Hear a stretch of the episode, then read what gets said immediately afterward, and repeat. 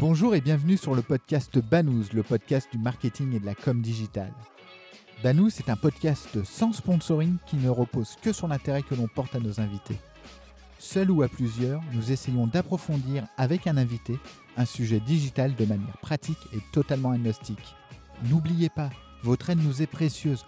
En likant, en partageant, en mettant 5 étoiles sur iTunes, vous nous aidez à développer ce side project. Bonne écoute. Bonjour à tous. Avant de commencer l'épisode, une petite annonce. Banous lance son listing Banous Entraide pour mettre en valeur les profils tech qui recherchent un job ou un stage. L'objectif, c'est de créer des relations au sein de la communauté Banous et cela fonctionne.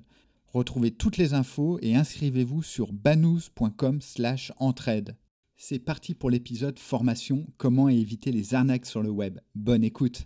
La formation sur le web, c'est tout un programme. Entre gourous exaltés et experts auto-certifiés, difficile de faire un choix. Et d'ailleurs, quelle formation pour quel public? Entre un étudiant en quête de connaissances et un professionnel souhaitant se perfectionner, le choix est vaste. On a la chance de recevoir Clément Hélard de Good Journée pour faire le point sur les formations que l'on trouve sur le web. Bonjour Clément. Bonjour à toi. Merci pour ta participation au podcast Banous. Bah, première question, est-ce que tu peux te présenter s'il te plaît? Ouais, bien sûr. Alors euh, déjà, merci beaucoup à toi pour euh, cette première expérience de podcast pour ma part. Euh, j'ai eu l'occasion de faire un peu de radio, mais, mais jamais de podcast, et j'en écoute beaucoup, alors j'attendais ce moment où on allait me demander d'en faire un. donc voilà, merci. Je m'appelle effectivement donc Clément Hélard, je suis entrepreneur principalement. je suis notamment CEO d'une boîte qui s'appelle Good Journey, comme tu l'as cité, qui fait de, de la production de formation en ligne et de l'ingénierie pédagogique.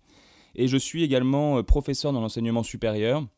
Donc je donne des cours de communication principalement et d'entrepreneuriat euh, dans différentes écoles à Paris ou à Rouen, euh, puisque je viens de Rouen. Alors on, va commencer par un petit retour en arrière, notamment par rapport à la crise sanitaire qu'on a connue. On a tous connu donc une digitalisation forcée plus ou moins réussie selon les secteurs. Je pense que la formation ne fait pas exception. Quel est ton ressenti par rapport à ça? Bah, je crois qu'on ne peut pas faire autrement que d'avoir vu cette euh, transformation digitale forcée de l'éducation et, de la formation pendant euh, ce, confinement. C'était un peu particulier pour nous puisqu'on est une jeune boîte, on a un peu plus d'un an d'existence. Euh, on s'est demandé si on allait survivre, hein, très clairement. et en fait, ça a été vraiment tout l'inverse de notre peur puisque ça a développé notre activité. Ça fait un an qu'on on côtoie des établissements d'enseignement supérieur, des centres de formation ou, des entreprises euh, qui nous disent euh, oui, bah, le, digital, t'es bien mignon, euh, mais on verra quand on aura le temps, on verra quand on aura besoin d'argent. Voilà, en tout cas, aujourd'hui, ce qu'on fait fonctionne très bien. Et puis, paf, le Covid arrive. Et là, tous ces gens-là nous rappellent en nous disant bon, bah, c'est peut-être maintenant, en fait, le moment d'aller au digital. Euh, parce qu'on se rend compte que si on, t'avait écouté à l'époque, euh, bah, peut-être qu'on n'aurait pas vécu la crise de la même manière. Donc évidemment, ça a été un, accélérateur. Je crois que ce qui se dit, c'est qu'on on a gagné 5 ans sur, euh, sur la transformation digitale de l'éducation. maintenant, les, les, dés ne sont pas totalement lancés, la partie n'est pas finie. je crois que tout est encore à faire, mais en tout cas, il y a une prise de conscience forcée qui est bénéfique pour le, pour le secteur. Alors avant de continuer, je pense qu'il est important d'établir un cadre pour bien comprendre quels sont les types de formations et quels sont les publics concernés. Peux-tu nous faire un panorama de ce que l'on trouve sur le net? Mmh, Oui, bien sûr. Déjà, il faut, je pense, prendre conscience de l'époque formidable dans laquelle on vit et euh, cette époque dans laquelle le savoir est euh, disponible à, un plus grand nombre. Euh, j'ai un ami qui vient du Sénégal et qui m'expliquait encore il y a six mois que dans sa jeunesse, pour avoir accès à de l'information, il fallait qu'il fasse 30 km à pied pour accéder à un cybercafé. Euh, donc il, faut vraiment avoir euh, conscience de, cette époque. maintenant, il faut aussi avoir conscience que toutes les bonnes innovations, toutes les avancées technologiques et, techniques amènent toujours leur lot de contreparties négatives et, de gens qui abusent un peu de tous ces outils-là cette époque formidable nous, nous offre beaucoup d'outils pour nous former. Et le principal, celui euh, sur lequel on est avec mes associés euh, et, qui nous a permis de nous développer, c'est l'autodidaxie. Il y a encore quelques années, tu voulais être autodidacte, bah voilà, tu devais aussi aller à une bibliothèque, rencontrer du monde, etc. Aujourd'hui, à travers Internet, tu as énormément, énormément de contenu, euh, bon ou mauvais, mais tu as du YouTube, des médias, des articles scientifiques, des, des, livres en ligne, etc. Enfin, tu, peux plus ou moins tout seul, ou en tout cas aider de, de support type bouquin ou, vidéo, apprendre beaucoup de choses. Et, d'ailleurs, ça a été ma manière à moi de, me développer dans la communication, puisque à la base, c'est pas du tout ce que je faisais. Et, et par défaut, j'étais commercial dans la finance, tu vois, donc rien du tout, rien à voir avec la créativité. Et, et comme j'avais aucune expérience là-dedans, je me suis fait caler de partout, donc je me suis auto-formé en communication et, ça m'a ouvert beaucoup de portes. Donc ça, je pense que c'est vraiment la première chose qu'il faut prendre en compte. La majorité des gens disent oui, il faut acheter de la formation, il faut acheter de la formation. Non, déjà, apprenez par vous-même et, complétez avec de la formation d'experts euh, derrière. Euh, donc ça, c'est la première chose. La, deuxième chose, c'est tout ce qui va être euh, formation professionnelle ou enseignement supérieur. J'aurais tendance à les mettre à peu près dans la même catégorie, puisque dans l'enseignement supérieur, aujourd'hui, tu as beaucoup de formations pour adultes. L'alternance, c'est ni plus ni moins que ça, hein, c'est de la formation professionnelle. Euh, euh, et, ça reste pour moi un bon moyen euh, de rencontrer du monde, de se faire un réseau, et, le réseau est hyper important. mais c'est pas forcément ce qui va te, faire devenir expert sur un, domaine. Il faut pas attendre de l'école ou de la formation professionnelle qu'elle fasse de toi une bête du, du sujet. quoi. Euh, et le, la troisième solution, qui est la plus vaste aujourd'hui, c'est le e-learning. Euh, et la plus vaste, pourquoi? Bah, Parce que, euh, comme toutes les innovations, bah, tout le monde s'est rué dessus. ça a 15 ans maintenant. ça a été pris en main par, de base, beaucoup d'acteurs de la formation professionnelle. ces mêmes acteurs qui se gavaient à faire des journées de formation à 3000 euros la journée, payées par les OPCO. Hein, on appelle ça les OPCA à l'époque. Euh, et, ces mecs-là se sont mis à faire du e-learning. Alors, je, dis les mecs, ça peut être des femmes. Hein. Et, euh, et, on fait du, ce qu'on appelle, nous, euh, du e-learning à papa. donc, c'est du e-learning très conventionnel. Vous vous souvenez du, pire prof que vous avez eu en cours? Bah, C'est l'équivalent e-learning. quoi. donc, voilà. Et il y a beaucoup, beaucoup d'initiatives e-learning qui, se mettent en place, en. Il y a beaucoup, beaucoup de bullshit. Je pense qu'on va avoir l'occasion d'en reparler pendant ce podcast. Euh, mais il y a aussi beaucoup de choses bien et de gens qui ont vraiment envie de, de faire du contenu de qualité et qui ont des vraies expertises. Voilà, un peu le, panorama. Alors justement, à, titre perso, ce que, ce que j'observe, je tombe plus souvent sur, sur des gourous que des vrais formateurs, entre guillemets. Comment toi tu juges la qualité d'une bonne formation pour éviter les arnaques? Euh, Il y a plusieurs euh, sujets dans, dans, la question que tu me poses. La première, c'est le fait qu'effectivement, il y ait des gourous. Euh, il y a des autoproclamés experts, il y en a beaucoup, et c'est ceux qui ont pignon sur rue. Euh, pourquoi il y a ce phénomène-là? Ben, En fait, c'est assez simple, c'est que c'est des marketeurs, ces gens-là. Euh, là où vous avez des experts en biomécanique des fluides ou en, pour diriger un orchestre ou autre, qui vont être très bons dans leur domaine, mais qui ne vont pas savoir se vendre derrière. Ils vont pas savoir faire de référencement naturel, de Facebook Ads, de Instagram Ads, enfin de la publicité sur, sur les réseaux. Donc ils seront plus difficiles à trouver. Euh, ils, seront même euh, moins visibles au jour le jour parce que trouver, ça, implique qu'on aille chercher l'info, mais euh, les gourous dont tu parles, tu vas pas la chercher l'info. tu es en train de regarder un truc sur internet et puis là tu vois des pubs. tu veux monter ton business en ligne et ne rien faire et en conduisant une Maybach comme moi et, et, viens me voir quoi. donc le problème c'est que ces gens-là sont très bons en marketing et ça amène un autre problème qui est que, euh, notamment avec cette vague du dropshipping, il y a énormément, énormément de, gens qui font aujourd'hui de la formation pour apprendre aux gens à faire de la formation, pour leur apprendre aussi à faire de la formation. Enfin, tu vois, c'est une espèce de pyramide de Ponzi de la formation où au final, peut-être que le mec qui avait l'expertise au tout début, il n'était pas trop euh, dégueulasse, euh, mais arrivé à 5-6 strates en dessous de lui, euh, il n'y a, plus rien de bon, quoi. tu vois? C'est des gens qui font du content marketing.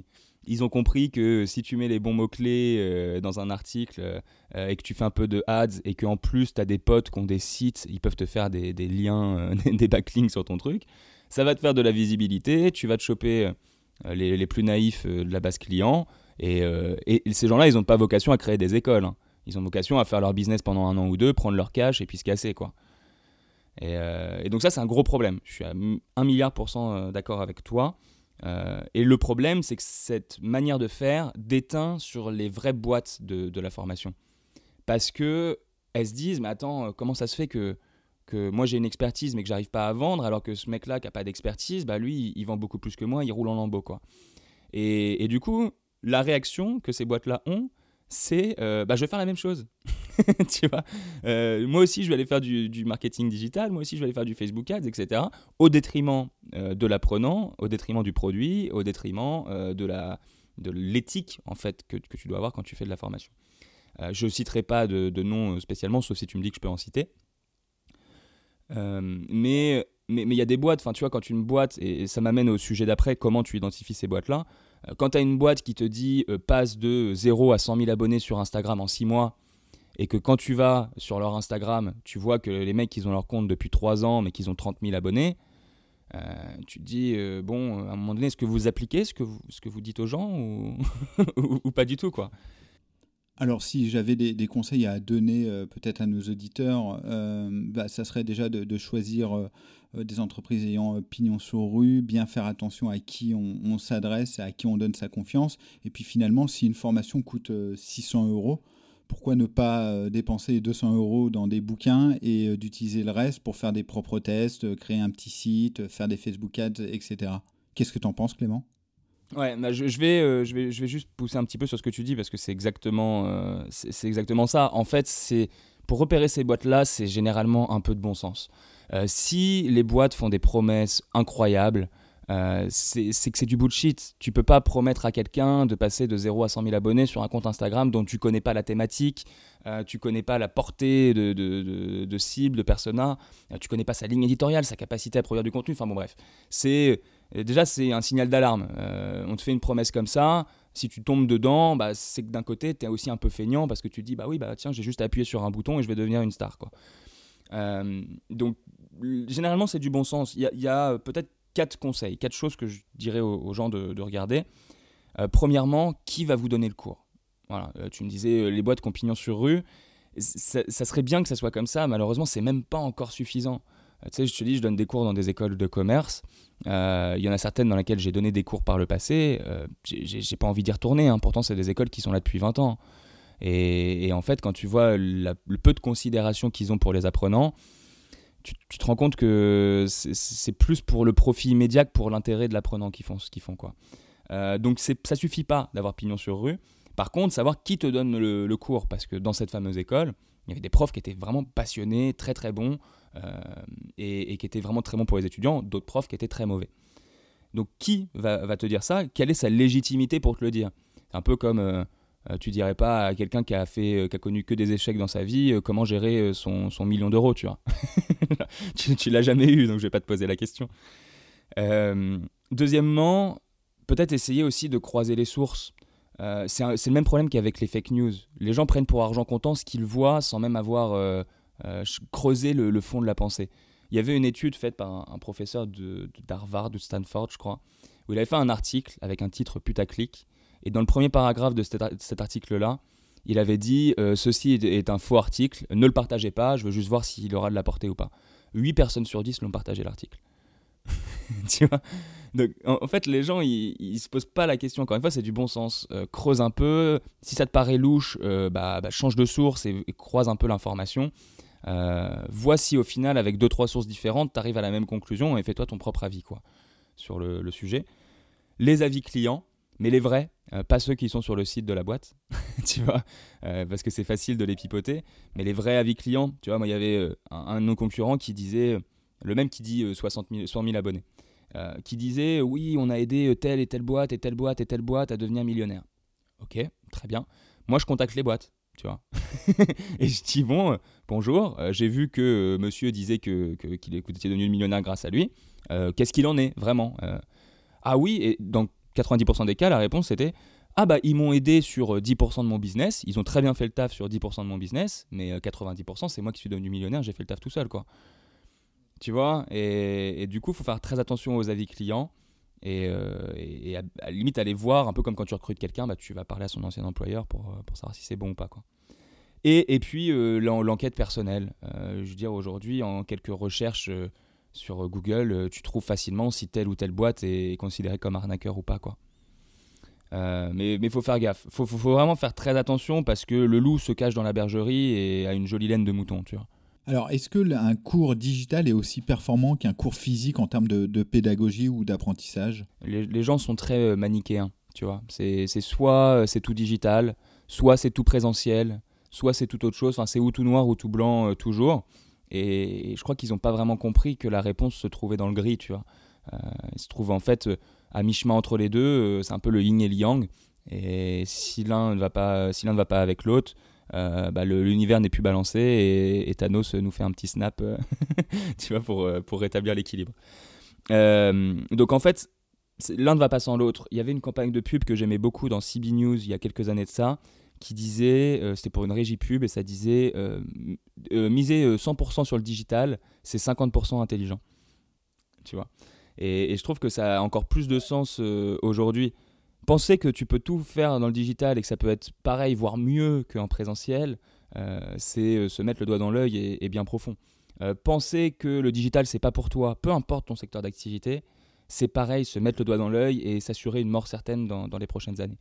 Par contre, prendre le meilleur des deux mondes et s'assurer que tu arrives avec du présentiel à, faire du contact humain et avec du digital à faire de la rétention des informations sur le long terme, euh, et ben là tu, commences à toucher quelque chose qui, qui relève presque, j'ai envie de dire, de l'excellence pédagogique. Tu, vois. Euh, tu arrives à, diminuer les écarts entre les étudiants, euh, tu arrives à proposer des contenus plus adaptés pour rattraper les retards, pour réviser. tu arrives à, revoir les cours là où normalement bah, tu n'as pas suivi une phrase dans un cours, bah, tant pis pour toi. quoi. tu vois et j'espère que ton voisin l'a noté parce que sinon tu l'auras pas. Et pour moi, il y a une bonne, un bon séquençage, on appelle ça un séquençage pédagogique. Le bon séquençage, c'est de mettre la théorie en digital, mais le 100% pur théorique en digital, parce que euh, on n'a pas besoin d'être en présentiel pour t'expliquer, par exemple, quand je donne des cours de com, c'est quoi Instagram, c'est quoi les fonctionnalités. Voilà, je te fais une vidéo là-dessus, puis tu la remates quand tu veux, en fait. J'ai pas besoin d'être en cours pour te l'expliquer. Par contre, euh, comment tu crées une marque sur Instagram, tu fais une ligne éditoriale, tu crées du contenu, là il faut qu'on soit côte à côte pour que je sois en mesure de t'accompagner, qu'on puisse itérer sur ce que tu fais euh, et, pour faire de la mise en pratique. Donc toute la théorie en, digital pour moi, euh, d'ailleurs un, des partis pris de Good Journey c'est de dire que la théorie n'a rien à foutre dans une salle de classe, parce que c'est là où tout le monde s'endort, les profs et les étudiants, les deux. Et euh, par contre, la pratique, c'est des moments exceptionnels sur lesquels tu bosses sur des cas concrets, euh, sur lesquels tu échanges avec des gens, tu apprends le travail d'équipe, etc. Et ça, c'est essentiel de le faire en, en, présentiel. On l'a vu notamment pendant le confinement, où euh, le 100% digital a fait beaucoup de mal, ça a creusé un peu d'écart et, des inégalités.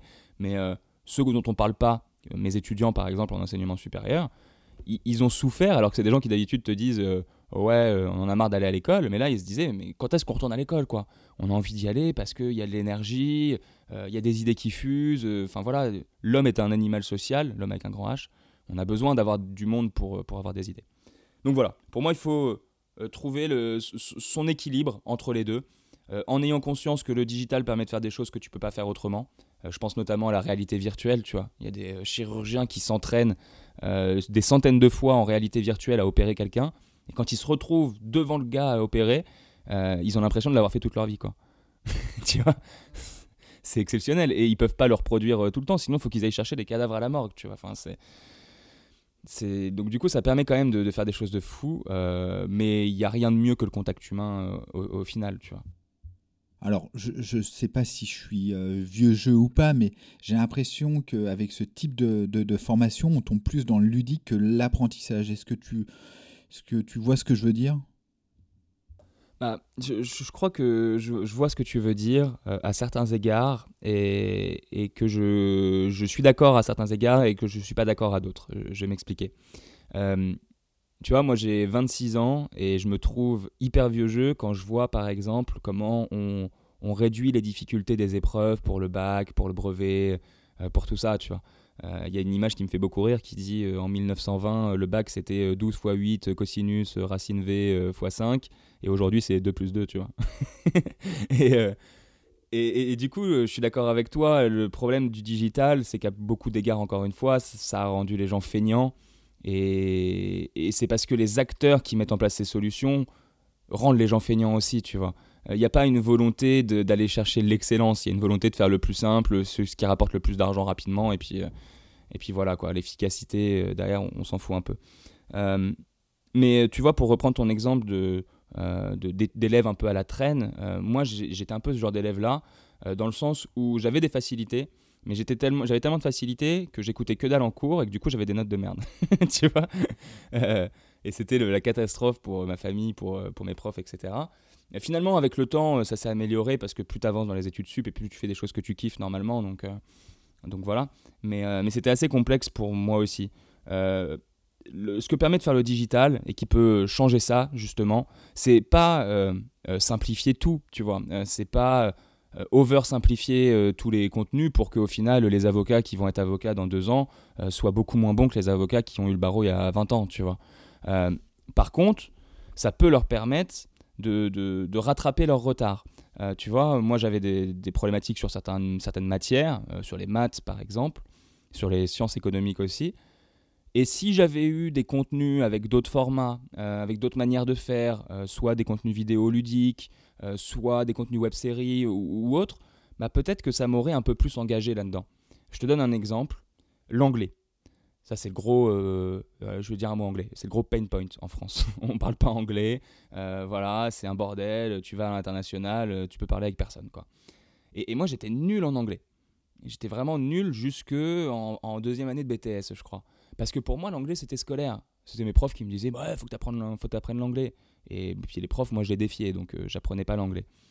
Mais en fait, je me suis rendu compte, en deuxième année de BTS, que si je voulais parler à des gens en voyageant, si je voulais comprendre les articles que je lisais, si je voulais comprendre les musiques que j'écoutais, euh, si je voulais pouvoir regarder les films dans leur langue originale et que ça soit beaucoup plus sympa, bah en fait, il allait falloir que j'apprenne l'anglais. Et en un an, en un an seulement, je suis devenu bilingue. Avec de l'autodidaxie, avec euh, des séries en anglais, avec tout ça. Mais parce que le seul truc qui, qui, s'est passé à ce moment-là, c'est que j'ai pris conscience que ça allait me servir et que c'était pas quelque chose de scolaire. Tu vois? Et, je crois que c'est à ça que doit servir le digital. Euh, il doit servir à, montrer aux gens le but de ce que tu fais. Et que tu arrives en cours, euh, l'éducation nationale, ça te dit, bah, t'apprends ça. Si tu sais pas ça, bah, c'est que tu es nul et t'arriveras à rien dans la vie. Et puis, tu as des profs qui sont sympas qui te disent, tu vas faire euh, boucher ou éboueur. Quoi. Alors que, bon, c'est des gens très bien, les bouchers et les éboueurs. Et, le digital doit permettre de sensibiliser les gens, de faire que ces gens-là fassent des choses qu'ils aiment vraiment, qu'ils les fassent bien, qu'ils aient conscience de ce que ça peut leur apporter. Et après, quand la personne, l'individu, a conscience qu'il lui faut ce truc-là pour avancer, il y va tout seul. Et, tu peux lui faire le cours le plus chiant du monde en face, il va te l'apprendre. Parce que ça va lui permettre d'atteindre son but. Tu vois. Oui, mais typiquement, en fait, le digital, c'est un, un, peu, euh, un peu en dehors des, secteurs euh, traditionnels. Mais pour ma part, lorsque j'ai commencé ma carrière, euh, il n'y avait pas de formation sur le digital. Donc, j'ai appris par, par moi-même. Ce que je vois sur le marché, c'est que finalement, les plus grands entrepreneurs, hormis quelques exceptions bien connues, ont des parcours scolaires ultra brillants Comment toi tu, tu, tu, vois les choses? Ouais, mais ma conviction sur euh, ce, point-là, et je, suis totalement d'accord avec ce que tu viens de dire, euh, ma conviction sur ce point-là, c'est ça se joue pas tant au niveau des compétences que ça t'apporte, mais plutôt au niveau du réseau. Quand, quand tu es dans ces écoles-là, euh, je veux dire, un Musk, il a fait Stanford, les, les, patrons des grosses boîtes du CAC 40 ou, de, ou, des grosses boîtes françaises, en tout cas, ont fait HEC, Sciences Po, des boîtes comme ça. Mais, mais pourquoi ces gens-là se retrouvent patrons? Est-ce que c'est parce qu'ils sont meilleurs que les autres? Bah, je sais pas, en tout cas, j'ai pas fait d'études là-dessus, mais j'en suis pas convaincu. Pour moi, ce qu'ils ont de plus que les autres, c'est un réseau hyper puissant. Euh, quand tu vois le réseau de HEC, euh, de Neoma ou de grandes écoles de commerce, mais c'est incroyable en fait. Et évidemment que euh, les gens qui sortent de là-bas, qui se retrouvent patrons d'une boîte du CAC 40, moi j'en ai connu, hein, ils vont dire derrière, bah, moi je veux des gens de chez HEC. En fait, tu mets au poste clé des gens qui sortent de la même école que moi parce que c'est la famille, parce que c'est les alumni, parce que c'est comme ça qu'on fonctionne. Euh, c'est pas, je n'irais pas jusqu'à dire que c'est de la secte parce qu'ils ont raison de faire ça en vrai. Tout est réseau dans le monde. Je crois qu'il y a 80% des postes qui sont pris par le réseau. Ça sert à rien d'aller chercher un job sur Monsters ou sur LinkedIn Jobs, euh, les gars. Euh, faites-vous du réseau, rencontrez du monde, soyez intéressant mais pas intéressé avec les gens que vous rencontrez. Donnez beaucoup et ne cherchez pas à prendre tout de suite et vous allez voir que vous allez recevoir. Parce que, encore une fois, on est des animaux sociaux et, que moi aujourd'hui chez, chez Good Journey, je viens d'Evreux, petit village, euh, petite ville euh, du fin fond de la Normandie, euh, ici passe rien, voilà, donc je suis vite parti. Mais aujourd'hui, je ne fais du business que par mon réseau. Parce que j'ai toujours aimé rencontrer du monde, m'intéresser aux gens. J'ai beaucoup donné à ces gens-là. 3-4 ans après, ça m'est revenu. Tu vois. Et, je crois que c'est surtout ça le, vrai sens. Évidemment que c'est bien de faire Stanford. Tu vois, là, je suis en train de regarder pour faire une, euh, une, une, merde, comment s'appelle? Une certification en ligne de chez Harvard. Juste pour avoir le nom, tu vois. c'est que dalle, hein, le truc. Hein. C'est pété. Tu vas sur le site d'Harvard, tu fais le truc. Alors, c'est bien, il y a du contenu. Mais juste pour avoir le, le nom, et j'aimerais bien voir comment les gens vont réagir à ça quand je vais leur dire, tu vois. S'ils me disent, ah ouais, c'est un truc de ouf, mec, t'as fait Harvard et enfin, moi, je saurais très bien, je leur dirais, mais non, en fait, j'ai fait un module de 3 heures et j'ai eu, eu ma certif derrière. Quoi. Et, euh, et évidemment, je pense que c'est bien d'aller à Harvard, d'aller à Stanford, d'aller à HEC, d'aller à Sciences Po. Maintenant, c'est pas la condition du succès. Euh, c'est pas parce que tu as fait ça que, auras, que tu réussiras ou que tu seras bon dans ce que tu feras. Malheureusement, euh, malgré tout, on peut quand même faire des choses cool dans sa vie quand on n'est pas bon dans ce qu'on fait mais qu'on a du réseau. Quand on est très bon dans ce qu'on fait mais qu'on n'a pas de réseau, on fait rien. Alors, si une personne souhaite euh, se perfectionner dans le domaine du digital, quel conseil euh, tu pourrais lui donner? Le premier conseil par-dessus tout, et je crois que c'est valable pour beaucoup de secteurs d'activité, mais, mais d'autant plus sur le digital, euh, c'est la curiosité. avoir envie de, de, de, découvrir de nouvelles choses et de rebondir de notion en notion pour pour, euh, pour, pour, savoir en fait. Moi j'ai appris le digital comme ça parce que je regardais, bah tiens, c'est quoi native advertising? Et dans, ma, mon native advertising, dans ma définition, j'avais le native advertising comprend le social media management et le real time bidding. Donc j'ouvrais un nouvel onglet et je mettais social media management, real time bidding. Et pareil, j'avais encore d'autres définitions avec d'autres mots complexes. Et, et par la curiosité, tu rebondis, tu rebondis et tu apprends des choses. Ça, c'est la première chose. c'est valable pour toutes les disciplines. Ensuite, il y a beaucoup de médias. On est dans le monde des médias aujourd'hui. Et je ne parle pas de, TF1, euh, du Figaro. Euh, je parle des médias qui sont nés avec euh, Internet, ce qu'on appelle les nouveaux médias. les webzines, les blogs, même des médias institutionnels, cela dit, comme sur le digital, du, CB News, du Zbek Eriska sur le, le futur. Enfin, voilà, il y, a beaucoup de sources médiatiques qui font du contenu de qualité et euh, il y a une citation que j'aime beaucoup qui dit, euh, enfin une expression qui dit un homme averti en vaut deux, euh, un humain averti en vaut deux plutôt. Eh ben c'est le cas. Soyez au courant et, vous, vous, serez déjà un peu meilleur que les autres. Ça, c'est la première chose. Et les newsletters, très important. Faites le tri dans vos newsletters, enlevez toutes les newsletters que, que vous lisez pas. Et mettez-vous des newsletters qualitatives. Euh, des bouquins, on en parlait tout à l'heure. Tu disais acheter 200 euros de bouquins. Si vous avez 200 euros à dépenser, au lieu de vous acheter une paire de Nike, allez vous acheter des bouquins, vraiment. Euh, ça vous ouvrira beaucoup plus l'esprit que, que, vous ne pouvez le penser. Euh, je ne sais pas ce que tu penses, toi, Laurent, de Elon Musk, mais j'ai lu sa biographie et elle est très très inspirante. Alors, je suis pas trop dans le délire biographie, mais elle revient tellement cette bio parmi les podcasts que j'écoute, les, discussions que j'ai, que finalement je, vais, je vais peut-être craquer, mais pour ma part, moi je suis plus roman. Ouais. Tu peux passer toute son enfance. toutes les premières pages sur l'enfance, tu les passes. Et puis tu arrives au moment où il commence à faire du business. Et ce qui est intéressant, c'est euh, l'état d'esprit plus que ce qui lui est arrivé vraiment. Quoi. Ouais, le, le, côté euh, personnification de l'entreprise, le vanity, euh, le côté un peu vaniteux, égo, égocentrique. Bon, je pense que c'est un génie. Il faut être comme ça peut-être pour réussir, mais c'est ça qui me déplaît le plus. Non, non, ça va. Bah, alors, bien sûr, c'est élogieux. Moi, je l'aime bien, le gars Musk. Donc, euh, donc voilà. Peut-être que tu auras un avis différent. D'ailleurs, je serais curieux de, l'entendre. Euh, mais, euh, mais en tout cas, ça montre bien les galères qu'il peut avoir, etc. Peut-être, forcément, c'est un peu de son côté, je pense. mais mais l'état d'esprit du gars est intéressant. Et, et ce qui est intéressant, d'autant plus dans ce ce qu'il vit, c'est avoir des rêves, avoir des ambitions et ne pas en démordre et, ne pas se faire avoir par euh, le confort que peut te proposer la société, par des investisseurs, euh, par euh, des tickets resto, un statut cadre et une voiture de fonction, mais, mais, toujours d'être fidèle à tes convictions, à tes valeurs. Moi, c'est ce que je retiens en tout cas de ce bouquin. Et puis le réseau, encore une fois, sur LinkedIn, ajouter des gens, discuter avec du monde, rencontrer du monde, aller dans des événements.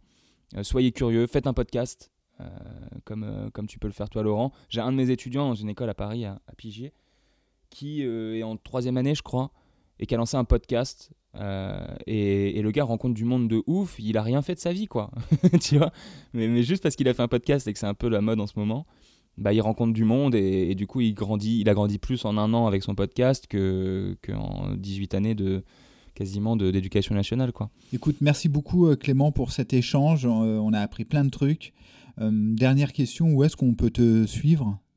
Eh bien, principalement sur, sur LinkedIn. Euh, Clément, Clément Hélard, H2LARD. Et puis, euh, si vous voulez, on a un compte Instagram aussi où, des fois on raconte un peu de conneries euh, chez Good Journey. C'est Good J Gang, donc Good comme bon, J et Gang. mais, mais sur LinkedIn, vous aurez un peu plus d'infos si, si vous voulez. Merci beaucoup, à bientôt. Merci d'avoir écouté cet épisode de Banous. N'oubliez pas, votre aide nous est précieuse. En likant, en partageant, en mettant 5 étoiles sur iTunes, vous nous aidez à développer ce side project et retrouvez-nous sur le site banous.com, banous b a 2 n o u z e.com. À bientôt.